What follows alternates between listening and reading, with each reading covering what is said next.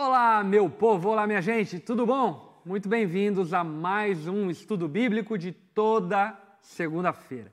Estamos estudando Marcos, lá desde o primeiro versículo, indo desbravando o Evangelho segundo Marcos, e hoje a gente vai entrar no capítulo 2 de Marcos. Mas antes de mais nada, eu quero pedir para você algumas coisas. primeiro delas é: queremos saber de qual cidade você está nos acompanhando. Deixa aqui o nome da sua cidade, país, enfim, de onde você está nos acompanhando, para que a gente possa de alguma forma saber aí as multilocalidades que o nosso estudo bíblico tem alcançado. Segunda coisa que eu também gostaria de pedir para você é o seguinte: deixa o teu like aqui no nosso vídeo, fecha aí o chat, deixa o teu joinha para que esse vídeo possa ser impulsionado e alcançar ainda mais pessoas. Você também pode pegar o link, compartilhar no grupo de WhatsApp e assim por diante para servir e alcançar mais pessoas. Também quero desde já deixar as regras do jogo limpo. No final, nós vamos ter um tempo para responder perguntas. Portanto, não espere que a gente vai ficar lendo aqui os comentários no meio, porque lá no final a gente vai reservar um tempo para responder as perguntas, obviamente, de acordo com aquilo que vamos estar debatendo, conversando nessa noite. E para essa noite muito especial, trouxe um querido convidado que você já tem conhecido aqui, que tem estado conosco em algumas ocasiões, Robson. Seja muito bem-vindo novamente, Robson. Obrigado, obrigado. Olá, pessoal. Um prazer estar com vocês novamente. Agora vacinado. Vacinado, com AstraZeneca. É. É. Não deu para dormir muito bem, mas é só uma noite, né? O importante é que está imunizado. O choro pode durar uma noite, uma alegria vem pela manhã. amém, amém. E outra pessoa muito querida de todos nós, que inclusive faz parte do Na Mesa toda quinta-feira, e hoje está aqui substituindo Geiseriel, porque o Geiseriel arrastou para cima. Brincadeira. Nosso querido amigo Bibotalk. Fala pessoal, tudo bem? Prazer estar aqui. É estranho estar aqui à noite, eu só estou aqui quinta-feira de tarde. Meio-dia, meio só estou aqui de jejum. Só estou aqui de jejum e oração e tal, mas enfim, estamos aqui agora para esse estudo bíblico. Obrigado pelo convite. É. Prazer estar com vocês aí de casa. É nóis. Bom demais. Bom estarmos juntos. Eu tomei AstraZeneca e não tive reação, tá, gente? Só para dar uma equilibrada aí. Você não teve reação? Não tive, cara. Não? Graças a Deus. Lá em casa, só tive dor no local, né? Uhum. A minha esposa ficou com dor um pouco mais na perna, como um todo. Eu tive mais dor no local, mas fiquei de boa, fiquei de boa. Na primeira dose, né? Espero que, que a segunda seja igual, né? Glória a Deus. E aí, você foi vacinado? esperamos que sim, esperamos que a vacinação esteja avançando porque não dá mais essa pandemia. Em nome de Jesus vai acabar. Não aí. Gente, tome a segunda dose, né? Pô, tão, tão, é. galera tá, pessoal, o governo tá tendo que caçar a galera da segunda dose, velho. Vamos, mandar WhatsApp, SMS. Gente, vai tomar a segunda dose. a galera tá fugindo da segunda dose? É, a galera esquece, não volta, porque assim, queira ou não, a pandemia tá dando, né? Graças a Deus as notícias não são mais tão é. trágicas e tal. E a galera, ah, quer saber? Já tô aí com a primeira dose e tal. Não, gente, vai tomar a segunda dose, é de graça, vai. É, bom demais. Aproveita. Aquela, aquele velho ditado, né? Como que é? Injeção na, Injeção na testa até de graça. Não, injeção assim. de graça até na testa? Agora eu não sei. É, eu estudei Marcos 2, eu não De graça tem injeção na testa. De graça tem injeção na testa. Boa. E essa, no caso, é, inclusive Joinville vacina aqui, né? Perto da região dos glúteos dos glúteos, é? É, a maioria do Brasil é no braço, né? Você pode ver, o Joinville ah, é? escolheu é? esse músculo não. aqui. É, e diz que dá menos reação e tal, a dor é menor. Então, é Joinville criando tendência. É, antitetânica que eu tomei várias vezes, eu tomei também no glúteo. No glúteo aqui, nessa é. partezinha aqui, né? Por isso que eu não bati foto, gente. Não botei que nem ficar legal eu com a calça riada e tal. Mas eu tomei. Aí, ó, enfermeira. Misericórdia, tá amarrado. Só de pensar já me assustei aqui. Rapaz, não dói nada. E não dói mesmo. Não, não, não pela vacina, mas você com o teu glúteo. Ah, tá. Ó, tô malhando para isso. pois é, Bibo. E, o, e é funcional e tudo parei, mais. Parei, parei, parei, funcional. Parei com essas coisas parei porque essas coisas. desagrada a Deus. Não, eu tava ficando muito bonito, aí eu parei. Então. Não, pai, eu tive que dar uma economizada. Eu tô gastando muito com meu filho, Deus o livre. Não, brincadeira, eu parei mesmo, eu confesso meu fracasso. Eu parei, mas tô andando de bicicleta. Aí, ó. Não tô totalmente parado, tô andando de bicicleta e tal. Bom Vou demais. trabalhar de bicicleta, dou uns rolês com a minha filha. Mas eu preciso. Quando eu te vejo no Instagram, cara, eu vejo o Bob, meu, me dá um. Não, o Bob não é bom ver o Bob. O Bob, né? O Bob, é. Bob você até fumaça assim, é, é bonito, é bonito. É. é. isso aí, minha gente. Seguinte, estamos em Marcos, ok? Se você caiu de paraquedas aqui pela primeira vez, seja muito bem-vindo. Nós amamos paraquedistas que caem aqui no nosso meio. Welcome. E olha só, chegou o nosso Eita, café. Olha aí, maravilha. vai ter café mesmo. Olha só, maravilha. Rapaz. Vai ter café, cara. A moça quebrou tudo mesmo, né? Sobrou essas quatro aí. Vamos, vamos começar aqui a nossa conversa, para quem caiu de paraquedas, dando uma introdução rápida em Marcos, rapidinha. Vamos começar pelo fato de que o escritor de Marcos é João Marcos. Uhum. João Marcos, que era um jovem ali da igreja primitiva, que inclusive está com o apóstolo Paulo na sua primeira viagem missionária, e depois o apóstolo Paulo fica Chateadinho. chateado com João Marcos e manda João Marcos voltar para a escola. Mas no fim do ministério, Paulo junto. chama João Marcos novamente. Resolve a treta.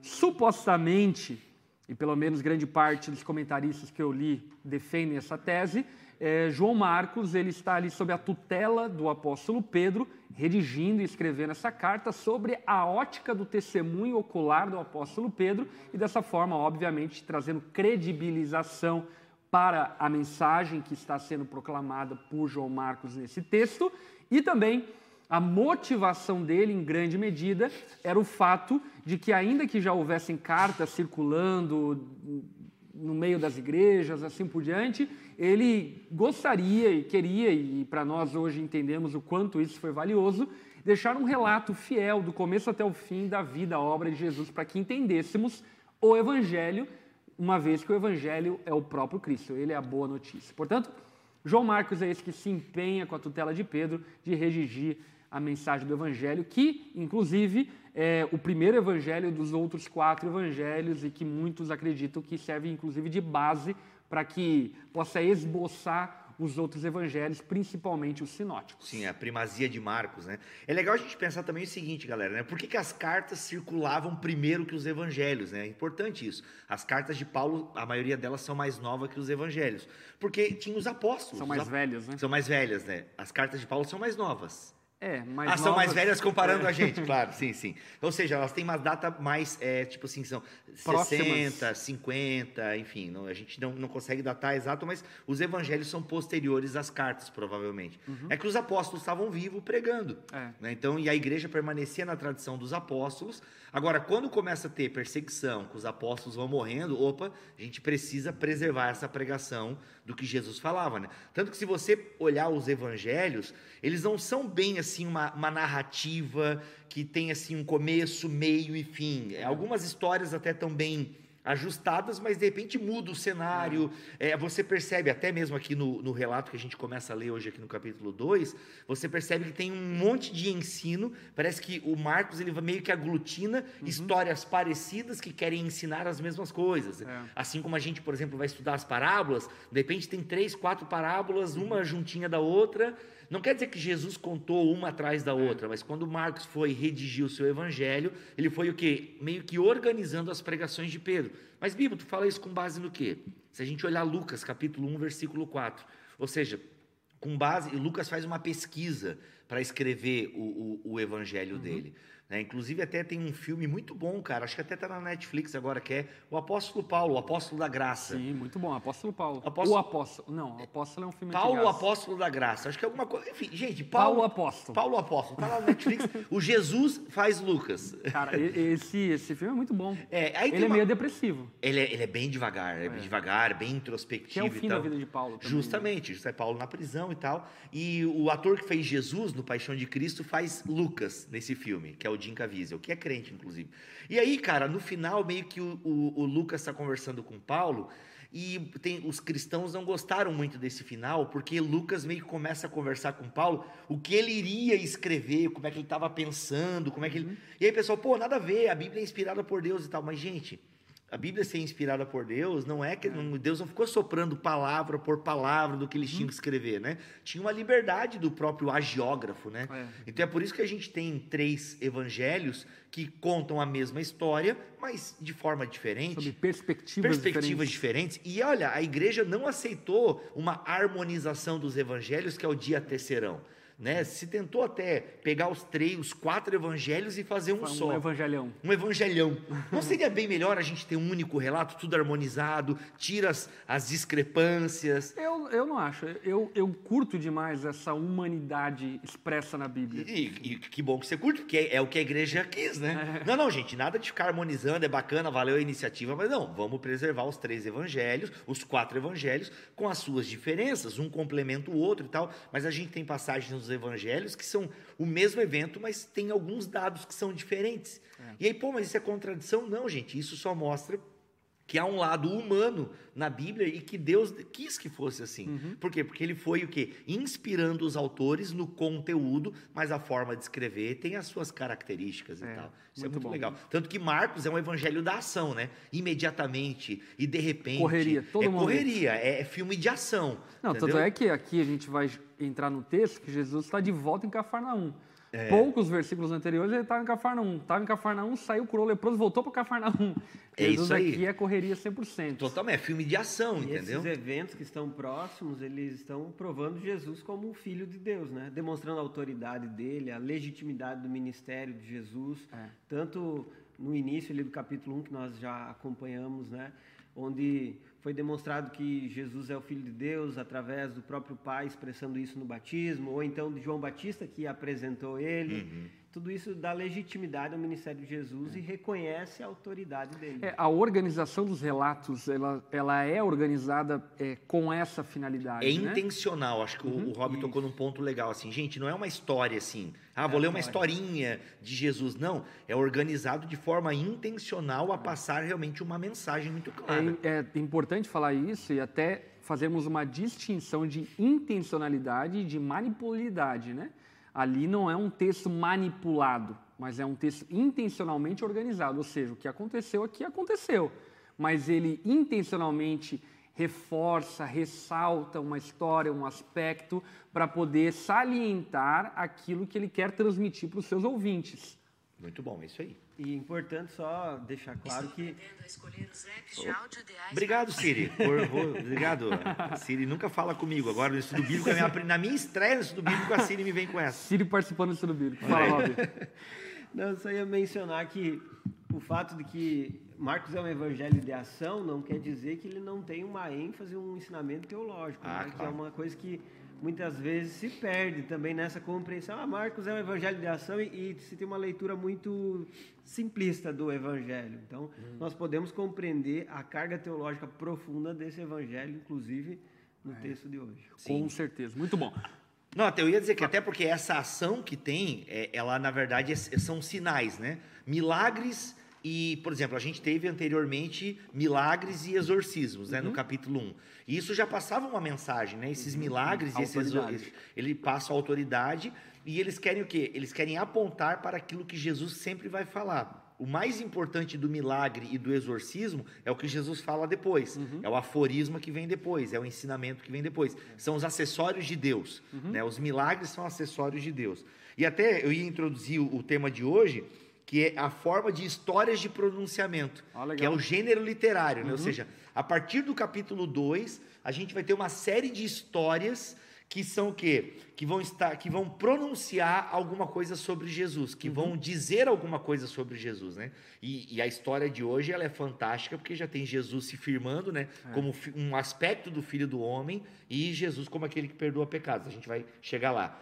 Mas tem também as histórias é, os diálogos de controvérsia. A partir de agora do capítulo 2 até meados do capítulo 3, a gente vai ter vários diálogos de controvérsia Oposição, né? de oposição. E aqui o caldo começa a esquentar, mas é um gênero literário, né? Uhum. Dentro do Evangelho de Marcos são os é, diálogos é, de controvérsia. Que Jesus vai ter alguma controvérsia e aí sempre tem um inimigo tá ali, né? Algum opositor que vai ficando caladinho, depois na outra ele já fala uma coisinha, até que chega no final, a gente precisa matar esse cara. É, gente, antes de nós iniciarmos aqui na análise do texto e conversarmos sobre o texto, vamos mostrar aqui os materiais que nós trouxemos para a galera de casa poder ver. Começar aqui pelos que eu trouxe. Trouxe Bíblia de Estudo Swindle, gosto demais dessa Bíblia de Estudo. É bem legal os comentários que ela traz aqui, bem objetivos e assertivos. É, trouxe também esse comentário bíblico aqui, bem sintético, é, da, da editora Vida Nova. Ele não é tão exaustivo, mas é um bom comentário bíblico introdutório. Ele e o NVI também são bons comentários bíblicos para quem quer começar a explorar esse mundo de comentário bíblico. Acho É porque ele é da bacana. Bíblia toda, né? O pessoal de certo se assustou, pô, o pastor tá falando que é sintético, isso aí quase expulsa um demônio, isso aí, um negócio na cabeça. Mas é porque ele é a Bíblia inteira, né? É. Out- Outra coisa também que eu quero é, aqui mostrar é isso daqui, ó. Marcos comentado por. Nós trouxemos lá do Jesus Cop, muito legal. É basicamente o texto bíblico, mas com espaço para você fazer os teus comentários bíblicos. A gente está incentivando a galera da Onda Dura durante o tema de Marcos a adquirir para poder fazer as suas anotações de estudo bíblico, no grupo pequeno, no culto e assim por diante.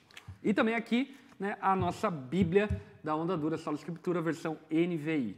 Vamos lá, Bibo. Eu trouxe meu amigo Enid Wright, é claro. Ah, Opa. o Enid Wright ele comenta todo o Como Novo deixar o Testamento. Wright de fora? Como deixar? Não posso. O meu anglicaninho preferido, não. O C.S. Lewis é o meu anglicano preferido. Mas ele tem todo o Novo Testamento comentado e é numa pegada bem devocional também. É, só que o Enid Wright é um dos maiores especialistas do Novo Testamento hoje. Mas aqui nesse comentário ele procura ser mais, é, mais assim, tipo, é, devocional, por assim, vai direto ao ponto, então ele não se detém em muitos. Por exemplo, o Rob vai mostrar um comentário ali que é pra gente grande, assim, né? Que é mais pesado e tal, é, exegeticamente. Aqui o N.T. Wright vai mais direto ao ponto. Eu trouxe. Para quem, atenção os penteca aí, os penteca na sala, tá? Comentário bíblico pentecostal, mas também com uma pegada exegética muito boa. Roger Stronstead é um grande acadêmico e ele é um dos organizadores desse comentário muito bom, tem todo o Novo Testamento também comentado. CPAD, né? É da CPAD, gente, compre sem dó, se você puder, claro. É, e trouxe a minha NVT de estudo. Eu acho que, é, gente, Bíblia de estudo Recomendo. é o primeiro passo para você começar a estudar a Bíblia, é uma Bíblia de estudo. E eu trouxe um comentário do pastor português Tiago Cavaco, Milagres no Coração.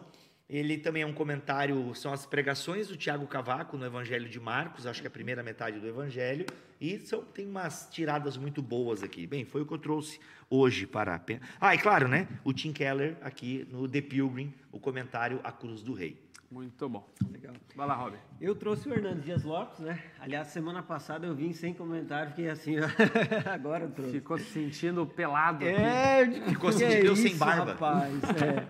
Mas o Hernando Dias Lopes, né? Dispensa comentários, comentários positivos muito bom. É uma referência para nós aqui do Brasil. Também o comentário de Marcos, escrito por James Edward, muito bom. Esse que o Bibo falou que É, é, esse pesado. Esse eu diria assim, se você não está habituado, eu talvez não comece por ele, assim, porque ele Sim, realmente sim. ele é mais acadêmico, ele vai fazer umas discussões que, tipo, pô, não me interessa a discussão, eu quero já que me dá o, me dá o suquinho do texto bíblico, né? E ele vai longe aí, né? Mas é muito bom, não estou dizendo que é bom, ele é excelente. Só que tá- se você caiu de paraquedas, né?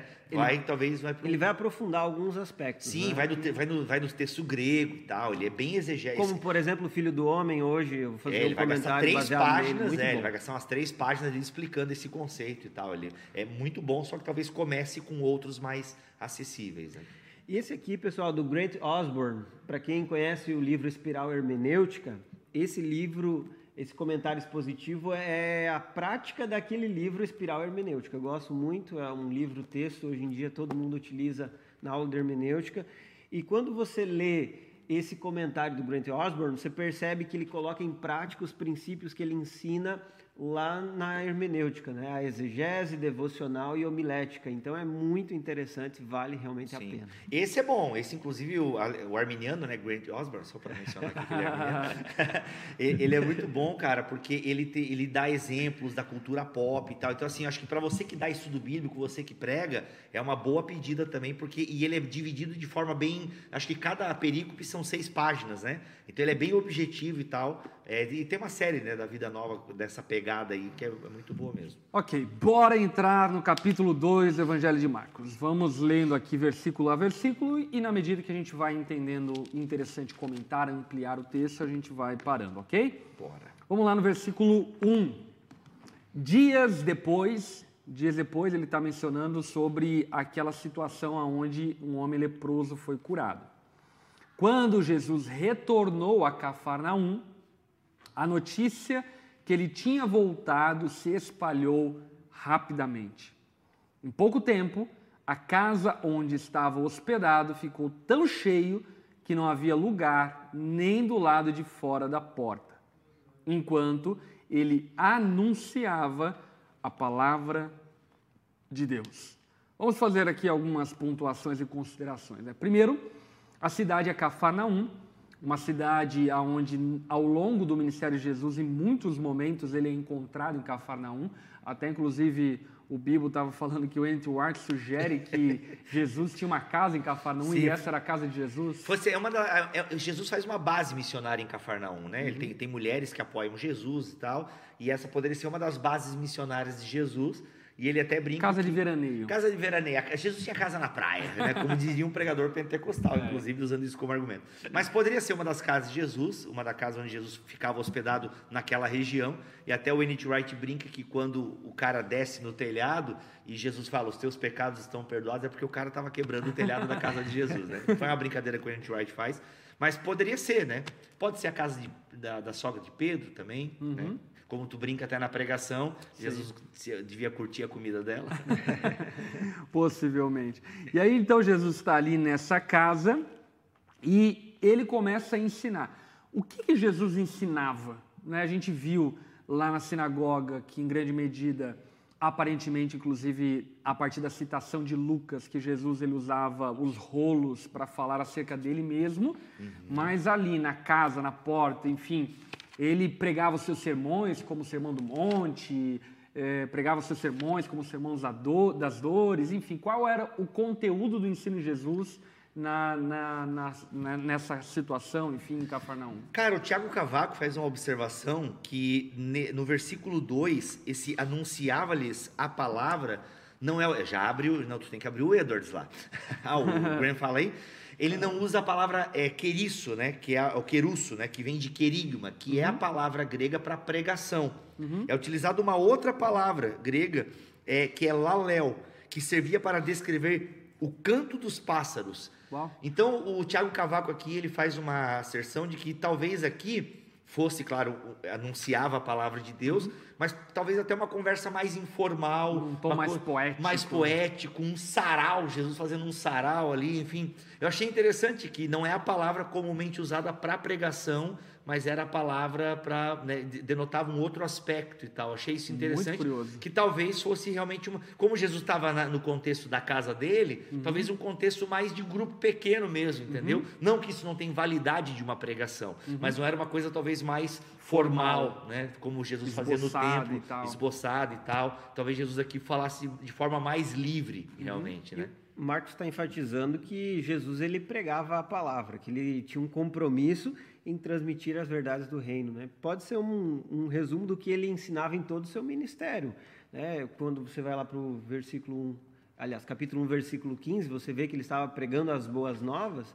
Então, de alguma forma aqui, ele estava ensinando a, a sua mensagem. E Marcos fez questão de deixar claro que Jesus precede a ação pelo ensinamento, pela transmissão da verdade. E ali, enfim, no meio da exposição da, da verdade, é o ambiente fértil para a realização de milagres, curas, enfim, como a gente vai ver. Até porque, se não me falha a memória, no capítulo 1, porque assim, primeiro que a fama de Jesus corre, né? E aqui a gente tem que pensar em vilarejos, tá, pessoal? Eram, eram coisas menores, assim, tipo... Uhum. Eu fui em Cafarnaum lá. É? É, fui inclusive na suposta casa da mãe de Pedro, né? Tem, é, tem toda uma construção em cima dela, que tá as ruínas da casa e tal, enfim. E de fato, não sei se lá era a casa, mas que é Cafarnaum era. É que a gente lê multidões e, gente, multidões poderia ser talvez 30 pessoas. É que nos dias bíblicos ali, é, a população em Cafarnaum era de cerca de 10 mil habitantes, É né? um bairro, né? Tipo É um um, bairro, bairro, assim. Então, exatamente. pensa que pô, talvez pudesse ser 30, 40 pessoas amontoadas ali. E a né? casa, provavelmente, né, uma casa de um cômodo, como era próprio daquela região. Depois nós vamos falar um pouquinho mais sobre a casa, né? Mas a gente entende pelo contexto, então, que não era uma multidão, 10 mil pessoas. Ah, mas então o que, 5 que a Bíblia vai usar multidão? Gente, a, a linguagem do judeu de escrever histórias é uma linguagem hiperbólica, tá? Então, assim, o judeu gosta de contar história e, e usando o exagero mesmo. História de pescador. Ju- qua- é, é, qua- é, história, é porque a história de pescador na nossa cultura pode ter sinônimo de mentirosa, mentira, é né? Não, mas é no sentido de que é uma história. É, Ele gosta de ampliar as coisas. Uhum. Era a forma que o judeu contava história. Então não é questão de ser mentira ou verdade. Mas é o que gênero literário. Mas acho que até a- a fala mais poética, ela exagera para que as pessoas possam ter uma visão mais precisa do que Justamente, aconteceu. né? justamente. Assista o filme é, Peixe Grande e suas histórias maravilhosas, vocês vão entender o que eu quero dizer. Mas enfim, o que eu quero trazer aqui é que a fama de Jesus corre e a própria fala de Jesus, ela já era denotada como uma fala de autoridade, né? A galera, se não me falha a memória, nos capítulo, no capítulo anterior, tem essa ideia de que a própria fala de Jesus não é um anúncio como qualquer outro, né? Era um anúncio que Jesus anunciava. Isso é mencionado em Cafarnaum na sinagoga, né? Que olha os aí. homens falam, ah, ele ensina como quem tem autoridade. né? Justamente. Então era uma parada que só a fala de Jesus já carregava esse tipo. É igual quando a gente ouve um pregador, mano, esse cara é de Deus, velho. Né? Tipo, então Jesus já tinha essa fama aí. Tem unção. Era tanta autoridade que o demônio se manifestou. É verdade, É O verdade. demônio estava lá há anos lá em Tava anos na Brincadeira, igreja. não sabemos isso, tá? Não, mas não, é o fato que tava lá, Pode né? ser, Quanto pode tempo a ser. gente não sabe. É. Pô, aí chegou Jesus e estragou o rolê lá do demônio. É, tem algumas igrejas que precisam. É, vamos continuando. É, quatro homens vieram carregando um paralítico numa maca. Por causa da multidão, não tinha como levá-los a levá-lo até Jesus. Então abriram um buraco no teto, acima de onde Jesus estava. Em seguida, baixaram o homem na maca, bem na frente dele. Eu acho muito notório, inclusive foi a ênfase que eu dei ontem na pregação, quando eu preguei esse texto, mas eu acho muito notório é, a ação desses quatro homens que se importam com seu amigo paralítico. Sim. E essa ação desses homens que se importam com o amigo paralítico faz com que esse homem seja transportado até a casa e não conseguindo encontrar brecha na multidão para poder entrar dentro da casa, eles sobem até é, o terraço da casa, até a parte superior da casa, ali abrem um buraco no teto, conforme o texto de Marcos, e desce esse homem na frente de Jesus. O empenho desses homens, de fato, é algo notável. E não apenas notável por nós, mas pelo próprio Cristo. Olha só o que fala no verso 5. Ao ver a fé que eles tinham, ele disse então ao paralítico: Filho, seus pecados estão perdoados. E acho o que eu queria aqui abordar e gente conversar um pouco é a respeito desse poder da comunidade, esse poder da comunhão, esse poder do corpo. né? A Bíblia fala tantas vezes isso, por exemplo, a gente estava eh, conversando na mesa no, no último episódio sobre isso, né? sobre a disciplina e o poder que há na ação disciplinar da igreja, fazendo, por exemplo, com que Deus esteja sendo representado ali no ato da disciplina, eh, através daqueles que estão exercendo a disciplina. Então, a Bíblia ela traz muitas vezes essa menção do poder que a minha fé e a minha vida, junto com os meus irmãos, tem em operar na vida dos outros. Isso aqui fica muito evidenciado quando Jesus diz que não foi a fé do paralítico apenas que o perdoou, mas foi a fé dos amigos do paralítico e do paralítico que o perdoou. Como que vocês enxergam isso? A estrutura da casa chama a atenção pelo seguinte: geralmente aquelas casas elas tinham um terraço que era plano, então tire da tua mente aí a maioria das nossas casas, né, hoje em dia. E Telha. É um formato totalmente diferente naquela região da Palestina. Eles tinham uma escada lateral onde as pessoas podiam subir nesse terraço para colocar algum tipo de cereal para secar ou até mesmo estender roupas ou algo nesse sentido. Então, Ou até fazer a manutenção também em períodos de chuvas, né? Sim, sim, exatamente. Então, a cobertura dessa casa, ela tinha galhos entrelaçados, provavelmente tinha argila. De qualquer forma, o que, que isso mostra? Que era uma estrutura que demandava um esforço, um trabalho para você abrir um buraco, ainda mais para descer uma pessoa. Então, quando a gente pensa nos amigos desse homem, desse paralítico, nós pensamos em pessoas que, quando encontraram um desafio, que era a multidão impedindo de chegar até Jesus, eles se posicionaram como? Nós vamos achar um outro jeito. Não disseram, ah, a gente chegou até aqui, já fez o que a gente podia, ó, não deu, desculpa aí, cara, mas vai Foi ficar mal, paralítico, foi mal.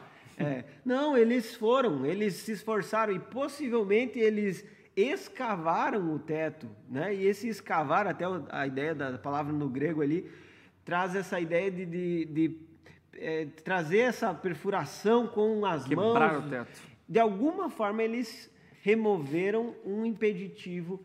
Foi um ato que demandou muito esforço da Foi parte certeiro, deles. né? Será que eles quebraram uma, duas vezes, né? o Pois pastor é. até brinca com isso na pregação, né? Será que eles acertaram já Opa, de banheiro. Ops, aqui não. Mas o fato é que foi um buraco razoável, né? Não Sim. foi um buraco, porque. Pô, pass- pra descer uma maca. Pois e eu é. acho que ela não desceu assim, ó. Tipo, estilo Missão Impossível, Sim, cabeça pra baixo. pois é, não sabemos, né? O fato é que, imagina, Jesus ali ensinando e já começa a dar o barulho, né? Já começa a cair alguma coisa, assim. Sim. Talvez até tivessem parado, gente, o que está acontecendo aqui, Uhum. né? O texto não quer entrar nesses detalhes, mas é, me chama muita atenção esse, essa fides aliena, né? Essa fé que não é a fé do paralítico. A gente, a gente, acho que nem tem fala do paralítico aqui. Não. É simplesmente O a paralítico atitude... também é mudo ali. Ele é mudo, ele é, pois é, o paralítico também é mudo, mas é incrível como o texto quer dar esse destaque aos amigos, né? Essa perseverança dos amigos de levarem o cara e tipo, e saberem que Jesus pode curá-lo, que ele não é só um cara que fala bonito. Não, Jesus é um cara que expulsa espíritos imundos, é um cara que cura, fala com autoridade. E cara, até porque é, ser paralítico até naquela cultura tinha uma questão de, pô, provavelmente era uma, um pecado do cara, Uma maldição. uma maldição, algum pecado ligado à família dele. Então, mano, se tem alguém que pode resolver os seus problemas, é Jesus de Nazaré. É esse cara que está aqui em Cafarnaum agora, que está hospedado aqui. Vamos e não vamos desistir. E fazem todo esse arrombo no teto. E aí tem o grande, o grande momento, né? Colocaram o paralítico na frente de Jesus. E aí Jesus quebra o clima. Aí Jesus diz- mas antes Jesus disse uau, né? Porque foi incrível realmente. Então, é, o interessante é que a gente tem essa disposição, né? Agora fazendo uma aplicação para realmente levar as pessoas até Cristo, mesmo que isso demande um esforço grande. Com certeza todos aqui já fizeram isso por alguém, de orar, de ir atrás, de levar no carro, de procurar diversas formas se esforçando para que a pessoa conheça Cristo e essa atitude é louvável e é necessária. E essa atitude, além de ser louvável, ela é requerida, né? Como nós estamos falando anteriormente, Marcos ele não fala o que ele fala à toa. Então eu penso que a fala que ele traz acerca dos amigos e do fato de Jesus ter destacado a fé de todos eles traz uma noção que no Novo Testamento vai ficar muito evidenciada do quanto nós devemos viver uma fé coletiva e não individualizada, o quanto a fé é comunitária, o quanto o evangelho que nos alcançou precisa alcançar as pessoas que estão ao nosso redor também por consequência. Paulo vai dizer em Romanos, por exemplo, como crerão se não há quem pregue? Deixando muito claro que o modus operandi que Deus escolheu agir foi através de pessoas que creem nele. E ainda que nós não soubéssemos e não sabemos a profundidade, os desdobramentos da fé daqueles homens, nós percebemos que eles criam em Jesus, eles criam que Jesus poderia fazer alguma coisa. E por crerem que Jesus poderia fazer alguma coisa, esses amigos se empenharam em prol do seu amigo. E isso é maravilhoso porque cada dia mais tem sido raro um evangelicalismo altruísta. De alguma forma, a montagem dos nossos dias e até mesmo a estruturação das igrejas, assim por diante, elas têm levado muitas pessoas a viver uma fé extremamente egoística, um culto egoísta, uma vivência de igreja egoísta, e isso é quebrado aqui por João Marcos na sua narração, demonstrando esse espírito do evangelho que é coletivo, que é se importar, que é levar os nossos amigos até Jesus, como esses quatro amigos fizeram. Que é o que Jesus faz levando a gente a Deus, né? É. É, digamos, de alguma forma é um reflexo, inclusive até nessa perícope, nesse texto que a gente está estudando, tem a questão do perdão dos pecados, que a gente vai falar daqui a pouco, mas é de alguma forma um protótipo do que o próprio Cristo faz, né? Levando os seus amigos ao Pai, né? Então, assim, nos tornando família de Deus. E isso é muito evidente, acho que é legal a gente destacar isso também, pastor, como você tem feito, porque não há, eh, eles não pensam nele, né? Eles pensam no amigo. Bem, com certeza esses quatro teriam pedidos para fazer a Jesus. Com certeza esses quatro teriam problemas para apresentar a Jesus. Mas, cara, qual é o pior problema? É bem é o nosso amigo que é paralítico. Né? E é para ele que a gente vai fazer esse esforço, é por ele que a gente vai se dobrar e vamos fazer. E cara, vamos parar aí que esse homem pesaria aí uns 50 quilos, quem Pô, sabe? 50 quilos, Entendeu? Não, pensando que ele era um cara que, é, pô, ele não se movimentava, né? Mas é que ele também não comia muito, né? A fome era Ah, meio que também. 50 quilos, um adulto tem quantos quilos? Eu tenho 80. tá bom, o cara pesava uns 70, então vamos lá, vamos botar uma média aí. Cara, 70 quilos, né? Numa maca e tal, tudo bem, são quatro homens, enfim. Mas, então assim, pô, eles não pensam nas necessidades deles, eles pensam na necessidade do amigo. Ainda que eles estão focados numa necessidade secundária, como a gente vai descobrir daqui a pouco, mas não importa, eles estão preocupados com a necessidade do amigo. E, cara, e esse cara precisa voltar a andar, esse cara precisa voltar, sei lá, a jogar bola, sei lá qual era o esporte que eles praticavam antes, é, chutar a cabeça de heróis, enfim. Vamos lá, esse cara precisa estar com a gente de novo, entendeu? Ou, ou, quem sabe uma primeira vez, porque, pô, a gente cresceu junto e ele nunca brincou com a gente e tal, enfim. Não, vamos lá, tu vai experimentar isso e a gente vai te levar no cara que pode resolver isso. E o que é muito legal no texto, eu diria que é legal e até de muito bom humor, né? Se você for olhar por uma perspectiva diferente. Eles levam Jesus, a Jesus um paralítico, o paralítico desce na frente de Jesus, e aí então Jesus, vendo a fé deles, diz a eles, adivinha o quê? Os seus pecados estão perdoados. Parece que é um banho de água fria. Aquele homem que foi até Jesus pensando que precisava de uma coisa, saiu descobrindo que precisava de outra coisa e não teve aquilo que queria. A confusão que houve na mente daquele homem não foi pouca. É, aqui, ó, é, o Keller dá uma romantizada aqui, eu acho muito legal, vou ler aqui para vocês. Ele diz o seguinte: com toda certeza, esse homem estava depositando todas as suas esperanças na possibilidade de voltar a andar, é óbvio. Em seu coração, certamente ele dizia: se pudesse voltar a andar, estaria feito na vida. Nunca mais seria infeliz, nunca mais reclamaria de nada. Se pudesse voltar a andar, todo o resto ficaria bem. Mas Jesus lhe dizia: Você está enganado, meu filho. Isso pode, inclusive Jesus chama ele de filho, né? Filho, os teus pecados estão perdoados. É, você está enganado, meu filho. Isso pode até parecer meio cruel, ou seja, realmente a fala de Jesus é meio parece que Jesus está fazendo, tem até um humor meio tipo assim, meio- um humor meio Sarcástico. sombrio, né, sarcástico e tal, porque Jesus vai para outro lado, né, da, da conversa. Isso pode até parecer meio cruel, mas é uma profunda verdade. Jesus está dizendo, olha o que o Keller diz. Quando eu curar seu corpo, se isso for tudo o que eu fizer, você achará que nunca mais será infeliz novamente. Mas espere alguns meses, pois essa euforia não dura muito. Ela vai passar. As raízes do descontentamento que habita o coração humano são profundas. Muito bom. É interessante que havia uma relação né, entre o sofrimento e o pecado, né? Então, os romanos eles, aliás, os rabinos eles entendiam que nenhum enfermo ele poderia ser curado antes de ser perdoado pelos seus pecados. E quando Jesus aqui ele traz à tona essa realidade, aliás, é uma, é uma reviravolta inesperada nesse texto que Jesus faz. E, e nessa hora ele mostra que realmente o problema do pecado está sendo resolvido. É. É. Ou seja, a raiz de toda doença física, é, até o comentário que tu trouxe ali do Edwards, eu estava dando uma lida antes de começar. Aliás, o pastor Lipão estava gravando outro vídeo enquanto a gente chegou aqui. O homem não para, meu Deus do céu.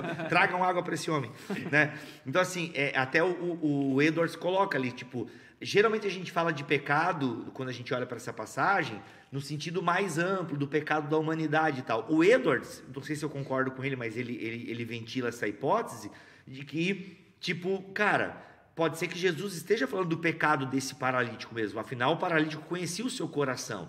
Né? E sabia do quanto podre havia no seu coração, e Jesus está tocando na ferida dele. Não que Jesus está dizendo e compartilhando da crença da época de que todo mal que tem na vida de uma pessoa é fruto de algum pecado seu ou dos seus pais. Não. Agora, o que Jesus realmente concorda, e a Bíblia concorda, é que sim, o pecado dos nossos pais federais é a raiz de todos os males. Né? No- nossos pais federais é uma referência a Adão e Eva. Mas é muito chocante isso, né, cara? Os teus pecados estão perdoados, né? Inclusive aqui no comentário da Vida Nova vai, vai falar um pouco sobre o que você estava comentando, dizendo o seguinte, olha, Jesus viu que era isso que o homem mais precisava e desejava. Jesus nunca disse que todas as doenças estavam diretamente relacionadas ao pecado, Isso. como acreditava a maioria dos judeus, e alguns cristãos acreditam ainda hoje. A maioria dos médicos de hoje, porém, concordaria, entretanto, que muitas doenças estão diretamente relacionadas ao nosso estado mental e que o sentimento de culpa é encoberto sobre muitas enfermidades. Talvez esse fosse o caso desse homem. Pode ser. Interessante essa suposição, né? A suposição é basicamente que aquele homem, além de, de necessitar da cura física, ele precisava de cura emocional, ele precisava de perdão, precisava de reconciliação, assim como nós sabemos que todos precisam. Porém, ele vai um pouco além, inclusive o Hernandes Dias Lopes, no comentário dele, também fala sobre isso. Ele fala sobre que a cura de Jesus naquele homem, ela é uma cura de quatro dimensões. Ele fala sobre uma cura emocional, uma cura espiritual, uma cura física e uma cura mental, se eu não me engano, algo do tipo. É, demonstrando que o ato da cura de Jesus ela é total, ela não é parcial.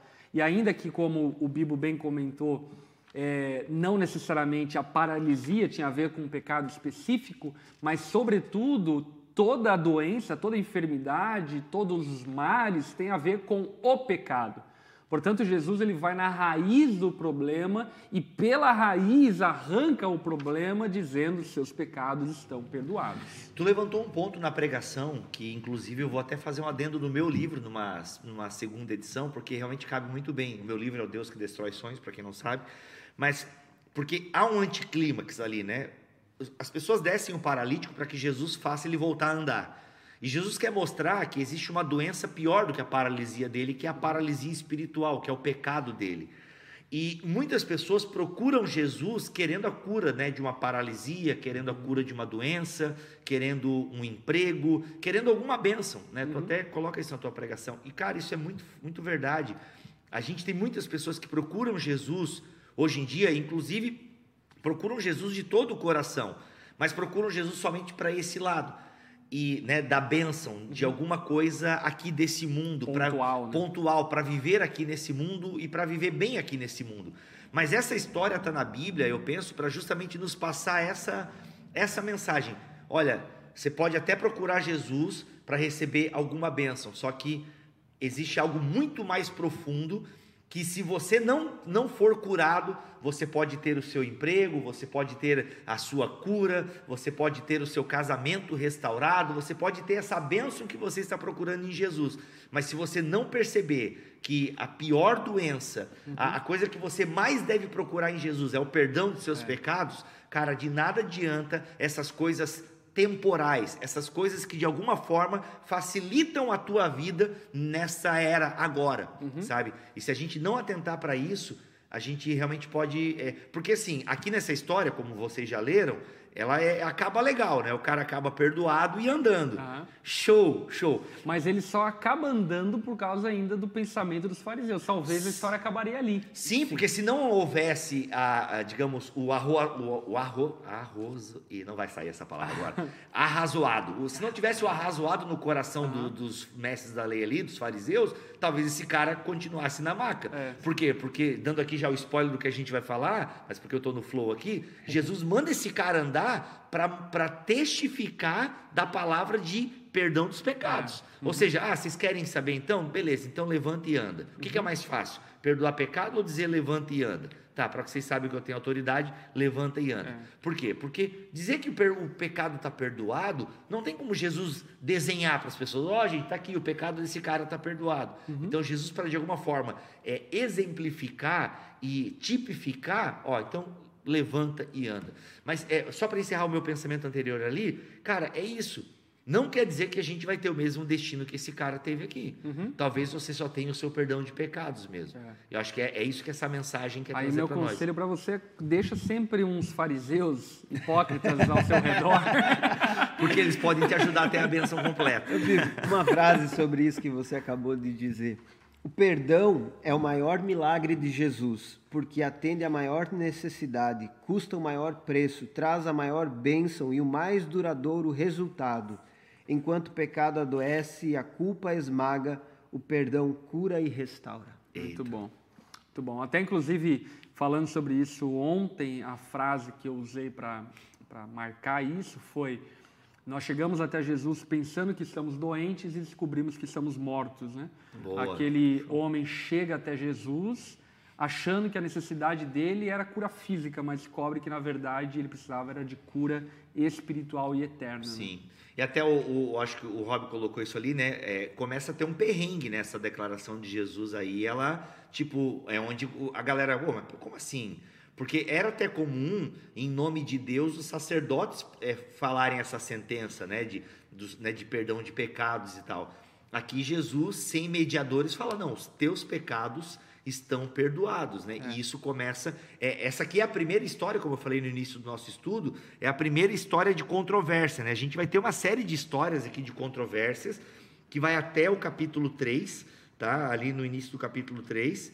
E todas essas histórias de controvérsias, elas têm ali al- um- algum inimigo público de Jesus já manifestando, né? Tipo, Acusação. alguma acusação, até que no final dessas histórias de controvérsia, ali no capítulo 3, opa, a gente precisa matar esse cara, né? Porque realmente Jesus não só começa a falar afirmações que são problemáticas teologicamente, né? Ou seja, problemáticas do ponto de vista dos mestres da lei, né? Dos fariseus. Porque Jesus, ele tá, ele tá perdoando o pecado. Ué, mas só Deus pode perdoar pecado. Oi, tudo bem? Eu sou Deus, né? Tipo, Aham. Jesus está dizendo isso nas entrelinhas, né? Então, Jesus começa a ter essas histórias ali, elas vão confirmando a própria identidade de Jesus e são é, afirmações que vão trazer problemas teológicos, por quê? Porque o- o- os mestres da lei estão vendo que o povo está caindo na de Jesus, né? É, Para deixar até marcado isso, olha só, as oposições. A primeira é a respeito da blasfêmia, que eles dizem que Jesus estava blasfemando pelo fato de perdoar o pecado daquele homem.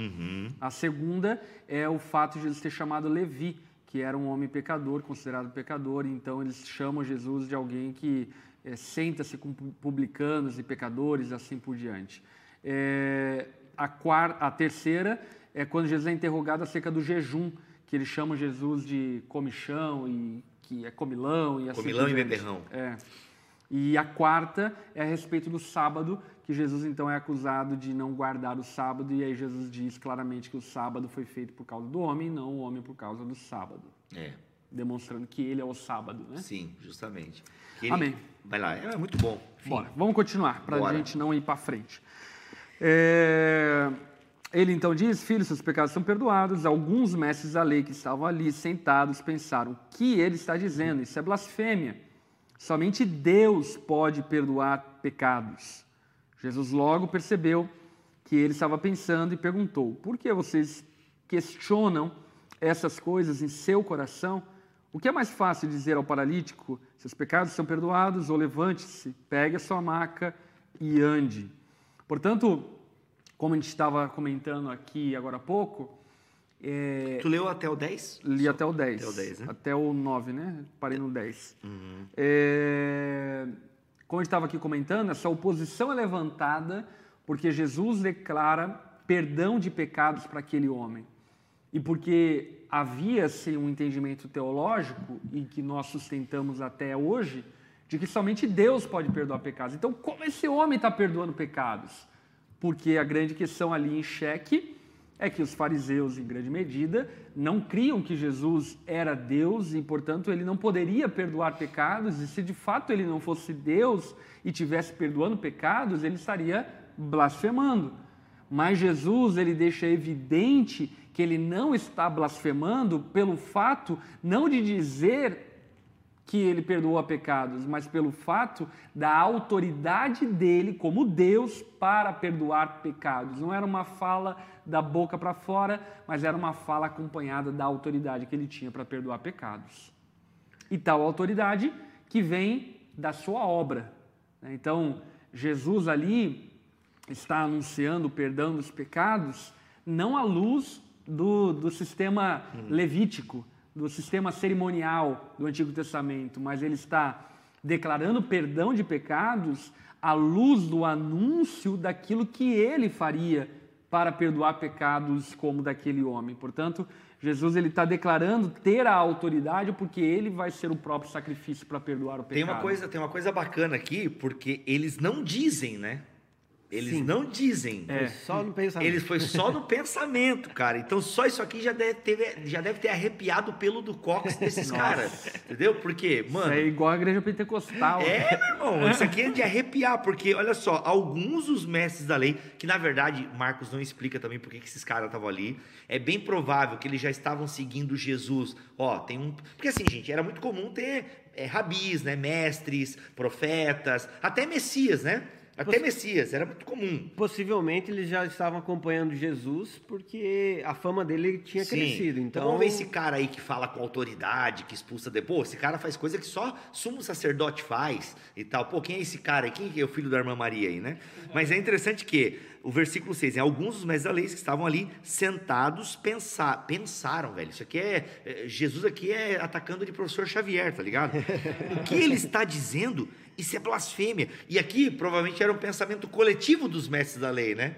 Tipo, os mestres da lei, porque automaticamente o povo não estava nem aí para teologia, né? O povo estava ali querendo ver o que Jesus estava ensinando e a teologia de Jesus e tal, enfim. Jesus logo percebeu o que eles estavam pensando e perguntou. Eu fico pensando a galera assim, tipo, né, Jesus ali ensinando e tal, né, o paralítico ali, a- absorto, tipo, como assim meus pecados estão perdoados? Talvez estivesse chorando porque percebeu que tinha pecado em seu coração e tal. A galera tudo ali esperando, né, o, parece que o, o clímax, o refrão da música, sei lá, e aí Jesus para, tipo, "Ô, o que, que vocês estão pensando aí no coração de vocês? Mano, tá ligado? Assim, isso, isso deve ter sido muito assustador, velho. ele foi indigesto com esse comentário dele. Foi, mano. Isso aqui foi um, é, um, é uma outra faceta do ministério de Jesus, é o constrangimento público. Né? Jesus logo percebeu por que vocês questionam essas coisas em seu coração. O que é mais fácil dizer ao paralítico? Seus pecados estão perdoados? Ou levante-se, pegue sua maca e ande? É claro que o mais difícil é o os seus pecados estão perdoados, né? Então Jesus já começa por- pelo mais difícil na situação ali. né? E aí, mas isso é curioso, até porque Jesus ele demonstra que o mais difícil é invisível e apenas por meio da fé é que nós podemos. É, Acho que está com problema de mim. Vira, vira, vira aí. Pronto. O que, que deu ali aqui, guerreiro? É, e Jesus demonstra que por meio é, da fé, enfim, aquele homem poderia ser perdoado. Portanto, isso é muito curioso, porque, inclusive, em muitas ocasiões, nós vamos é, imaginar e pensar que, de fato, ver algum paralítico andando é algo muito mais extraordinário do que ver dezenas de pessoas se rendendo a Jesus. Isso é muito comum na igreja. Mas Jesus, para mostrar que de fato aquilo que é impossível ao homem, aquilo que é mais profundo, aquilo que é mais, mais extraordinário, que é invisível, estava sendo realizado, Jesus então cura aquele paralítico. É por isso que a gente precisa trabalhar na igreja. Tudo certo agora com o áudio? Loud and clear. Por isso que a gente precisa trabalhar na igreja a ideia de pecado. A gente precisa trabalhar o evangelho. A gente precisa ter uma boa ramartiologia na igreja, sabe? Doutrina do pecado.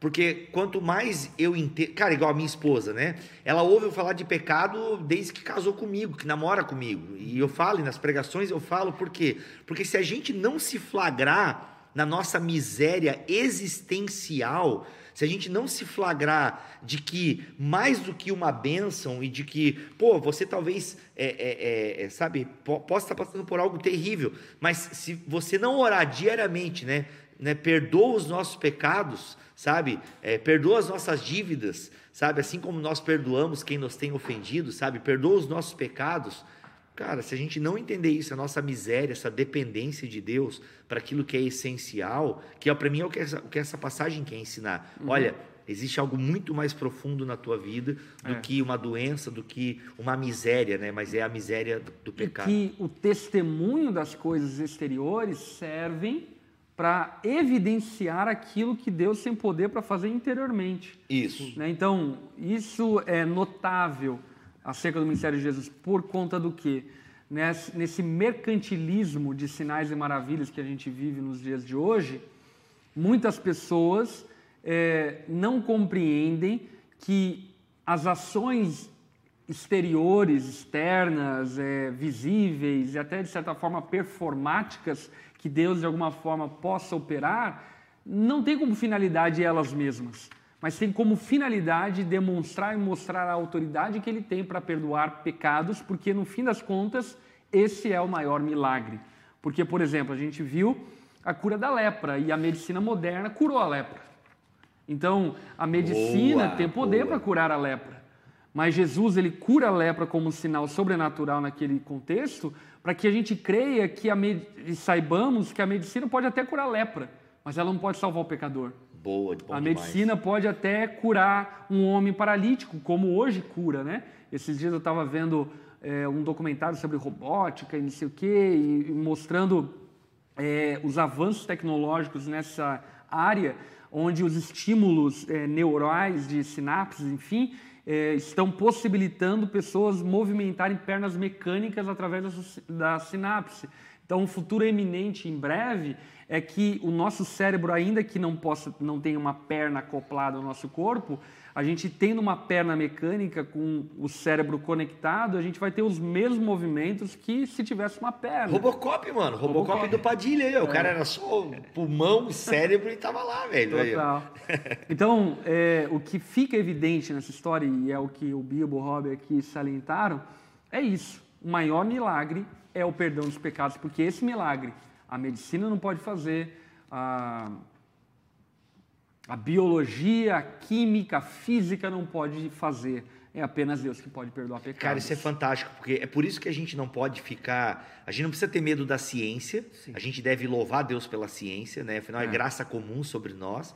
Mas realmente, se a gente, quer, a gente quiser ficar usando tudo. Ah, porque a, a ciência explica as coisas da Bíblia. Não, ela até pode explicar. Só que tem uma magia mais profunda aqui, né? Para usar a linguagem de Nárnia, né? E de fato. O perdão de pecados é só a mensagem da graça e por isso que a igreja é essencial para o mundo. Né? E por isso que a igreja é essencial para o mundo. Por quê? Porque é só a igreja, nenhuma outra instituição neste mundo carrega a mensagem de os seus pecados estão perdoados. Né? Por isso que a gente se esforça para levar as pessoas a Jesus.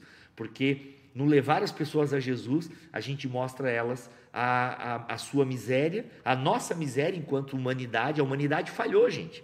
Mano, Veio o projeto do iluminismo aí, não, o ser humano, a razão, damos conta, não precisamos, da, não precisamos da religião. Deu ruim. Veio aí as duas guerras mundiais e mostrou que, né, que não dá. O ser humano não dá conta, ele só dá conta se ele não, se ele considerar Deus. né? Então a, a igreja está aí para isso, para mostrar essa mensagem. Os projetos humanos eles são babilônicos e eles terminam em confusão. né? É somente em Deus que a gente tem a unidade em Cristo. Né? Então é tudo mediado por Cristo. Enfim, isso é maravilhoso. Só um, um comentário como é interessante, né? Marcos ele está defendendo realmente a, que Jesus é filho de Deus, ele disse isso no versículo 1, e agora quando ele perdoa pecados é mais uma história comprovando, Jesus é o filho de Deus. Sim. Quando a gente começa a ler a Bíblia com essa compreensão de que existe um propósito naquele escrito, naquele livro, por que, que alguém escreveu aquela carta, enfim, aquele livro, nós percebemos claramente que esses propósitos eles vão sendo repetidos e de tal forma que as pessoas vão acreditando naquilo que foi transmitido. Muito bom. Gente, é, uma curiosidade que eu acho que muitos podem ter é curiosidade acerca da autodenominação de Jesus como Filho do Homem. É, Aqui ele versículo diz, 10, né? né? Mas eu lhe mostrarei que o Filho do Homem tem autoridade na terra para perdoar pecados. Olha aí. O Rob, que é o Filho do Homem? Rob tá minadaço ali com, o- com o Edwards ali. Então, é, é interessante que essa expressão filho do homem, ela é livre das conotações militares e políticas.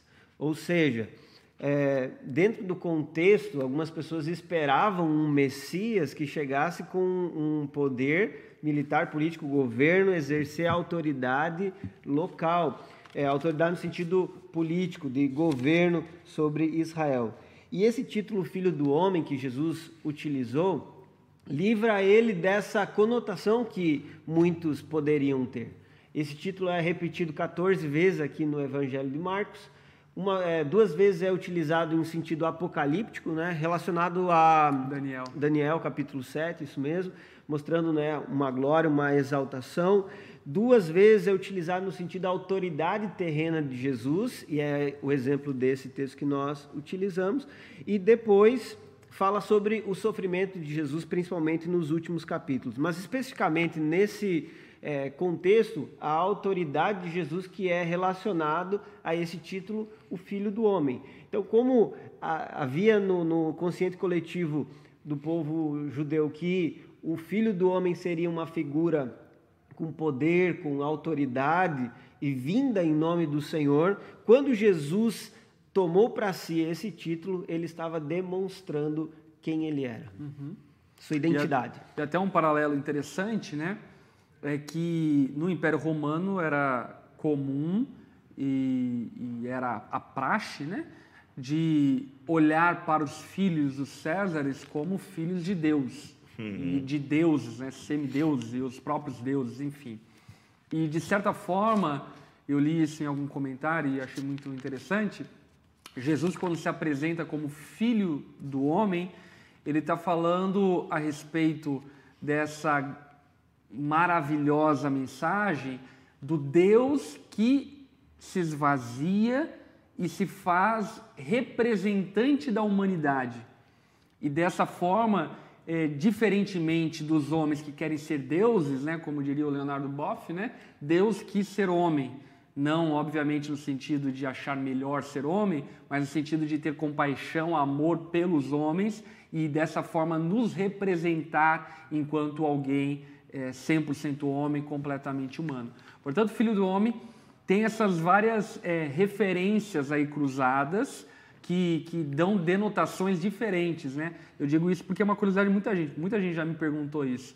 E tem uma denotação profética de Daniel, como nós falamos, tem uma denotação a respeito da humanidade de Jesus, tem também esse paralelo cultural a respeito do Império Romano e também é, tem essa denotação para nós agora como cristãos que acreditamos na divindade e na humanidade de Jesus como alguém que se tornou completamente homem. Alguns vão dizer que Jesus utiliza esse termo filho do homem até para não ter aquele tom muito messiânico, porque tem a, no Evangelho de Marcos, principalmente aqui no começo, é muito comum aquela ideia, ó, fica quieto, fica dizendo aí, quieto, quieto, não fica dizendo por aí que eu sou o Messias. Até porque quando as pessoas descobriam isso, né, aglomerava e até atrapalhava o ministério Criava um problema. Jesus. Criava um problema. Então até Jesus utiliza esse termo que está carregado né, em Daniel, Ezequiel e tal, e, e, ele usa esse termo porque não tem esse tom tão messiânico, político, como você citou ali, né? Até a Bíblia de Estudo NVT tem uma notinha aqui, tem um quadrado, isso que é legal nas Bíblias de Estudo, que elas vêm às vezes com uns quadrados que tem, tipo, pequenos excursos, né? Que trazem alguma coisa aqui. Mas olha só, que trazem um conteúdo um pouco mais específico, né? Então, era a maneira predileta de Jesus, né? Utilizada 14 vezes no Evangelho de Marcos, Cara, é quase uma vez por capítulo, por assim dizer.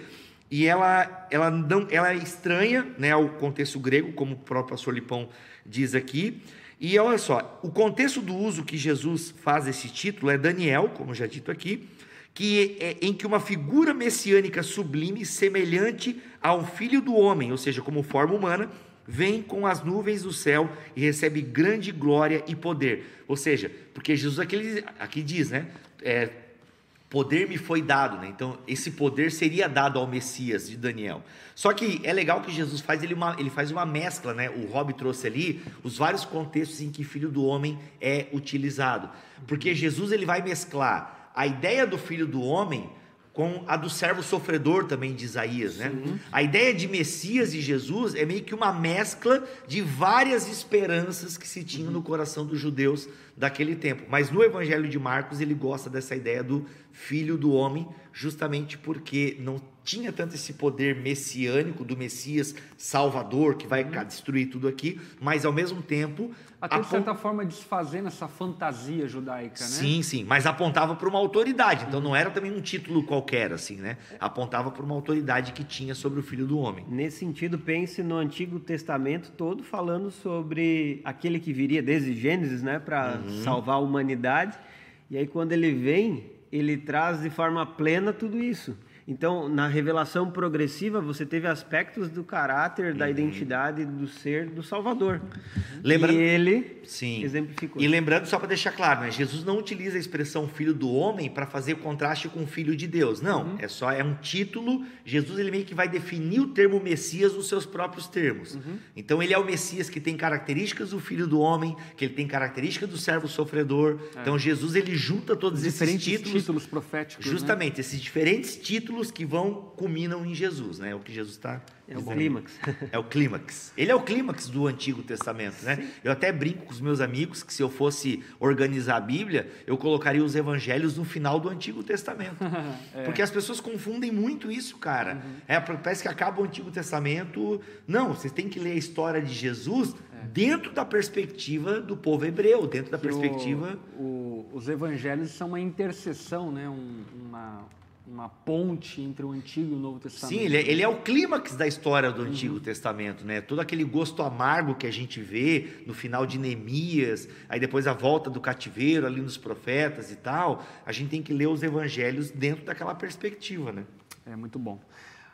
Vamos lá, encerrando. Aliás, inclusive, agora já está aberta a temporada de perguntas. Se você tem perguntas a respeito do que conversamos, enfim, você pode colocar ali nos comentários que a gente já vai ler, tá bom? E eu vou ler aqui para encerrar apenas, a gente já comentou praticamente tudo, a partir do verso 11, quando o texto diz: Levante-se, pegue sua maca e vá para casa. O homem se levantou de um salto, demonstrando um sobrenatural poder de Jesus de curar a enfermidade, porque um homem paralítico, você sabe, ele teria a musculatura atrofiada, mas de maneira sobrenatural essa musculatura é enrijecida e ele salta como, enfim, de momento instantâneo e momentâneo e levanta, eh, pega a maca dele e sai andando diante de todos. A multidão ficou admirada e louvava a Deus, exclamando: Nunca vimos nada igual. Uau. E isso eu acho que é um ótimo é, fim dessa perícope, porque o ver nada igual aqui nesse texto é muita coisa que está envolvida. Está envolvido o fato de Jesus ter poder para perdoar pecados, está envolvido o fato de Jesus saber o que estava na mente dos fariseus, escribas que ali estavam para o acusar, e está envolvido o fato de Jesus o ter curado. Portanto, esse combo sobrenatural da ação de Jesus ali naquela situação fez com que a multidão percebesse que aquilo que estava acontecendo ali, de fato, era algo singular. Não era apenas uma cura, não como uma cura fosse algo comum, mas era algo de fato transcendental, era algo único, singular, exclusivo, porque de fato era o próprio Deus operando aquele milagre. O Matthew Henry, o Cavaco citando o Matthew Henry aqui, diz o seguinte: Jesus não teria curado a doença, que era o efeito, se antes não tivesse resolvido o pecado, que era a causa. né?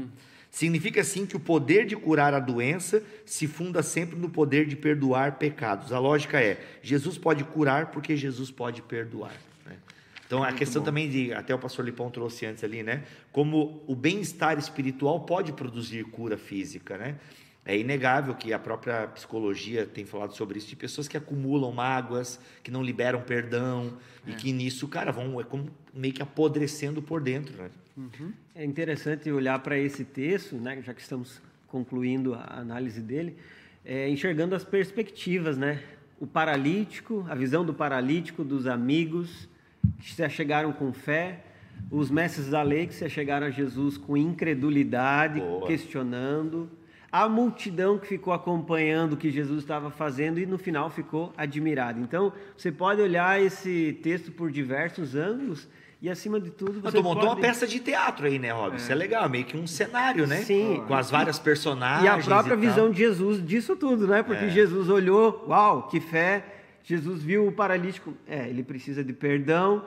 Jesus analisou o coração dos mestres da lei e disse: Bom, vocês precisam se arrepender. Quem é você nesse teatro de Seus Deus? aí? hipócritas. Quem, quem somos nós, né? Onde estamos nessa, nessa narrativa aí, né?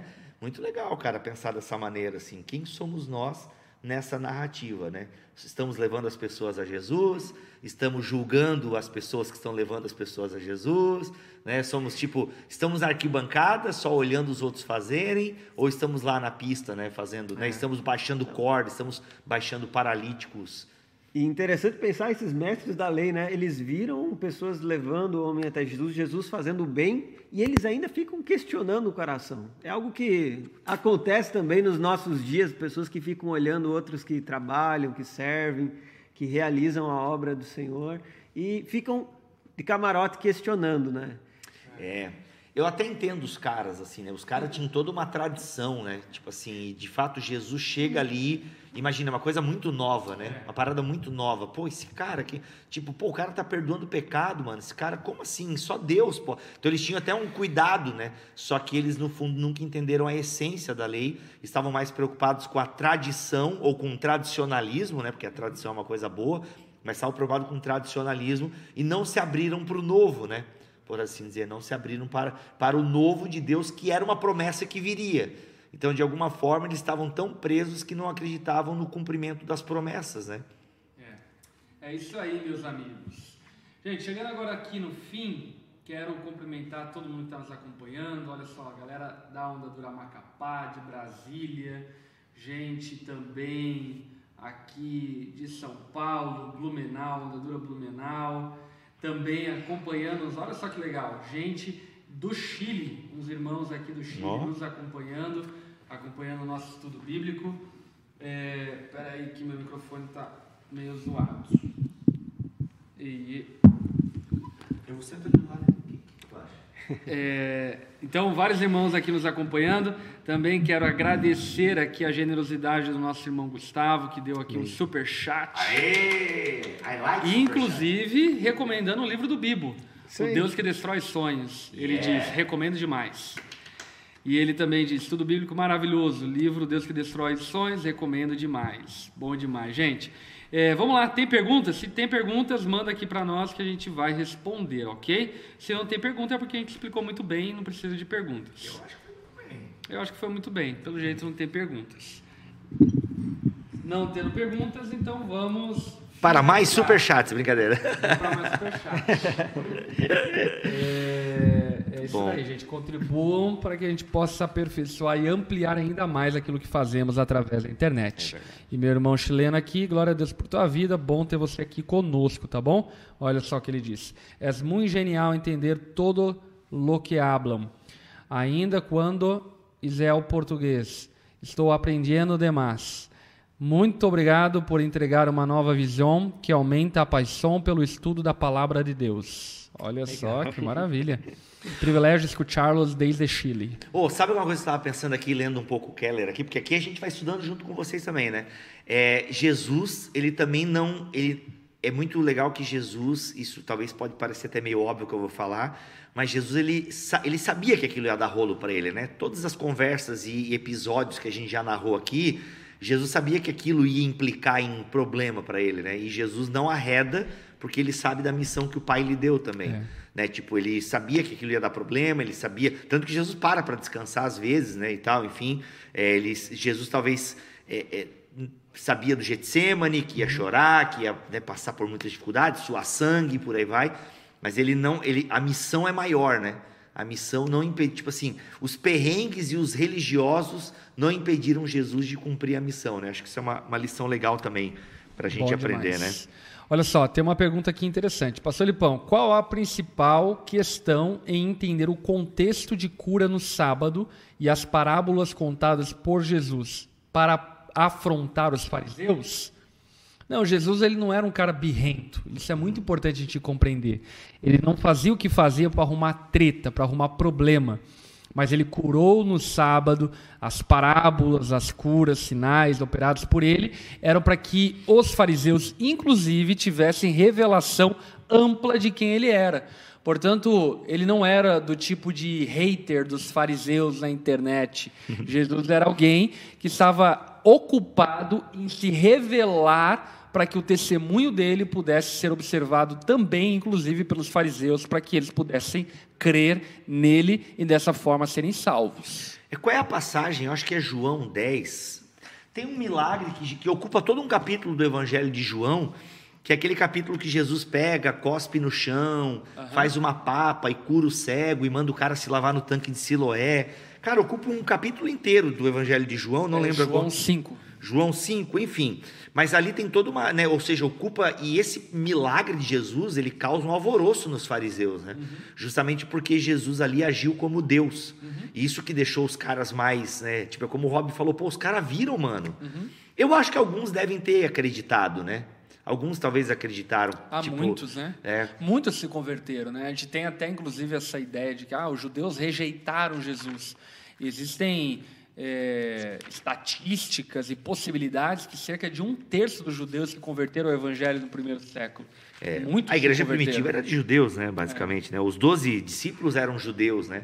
É, claro que a gente sabe que o ministério de Jesus não foi um ministério de extremo sucesso se a gente for olhar pelos números, né? Porque em Atos dos Apóstolos, quantos que estavam lá esperando a promessa do Espírito, né? É. 120, enfim.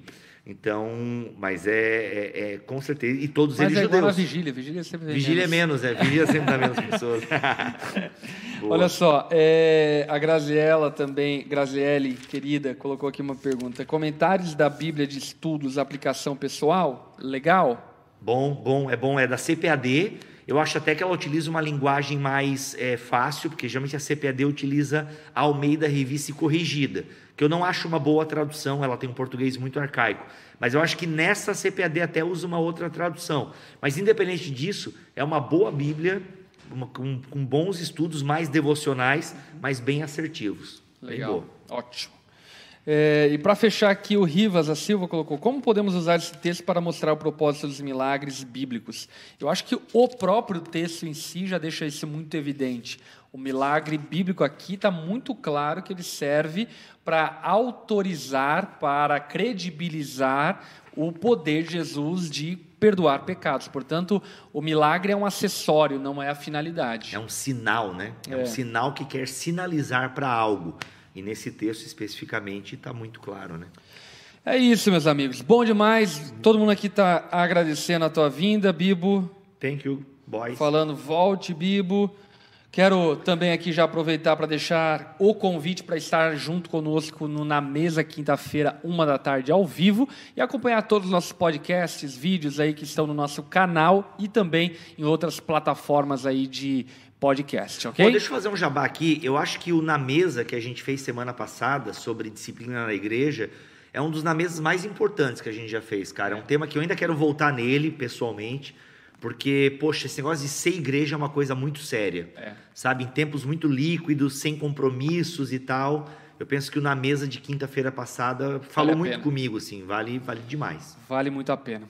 É isso aí. Obrigado, Rob, novamente. Valeu, muito bom estar aqui com vocês. Um abraço aí, pessoal. É isso aí. Obrigado, Bibo. Tamo together. Tamo together. Quinta-feira, uma da tarde, temos na mesa com os pastores. Deus abençoe, uma boa noite, fiquem com Deus e até a próxima. Tchau, tchau, gente. Valeu, pessoal.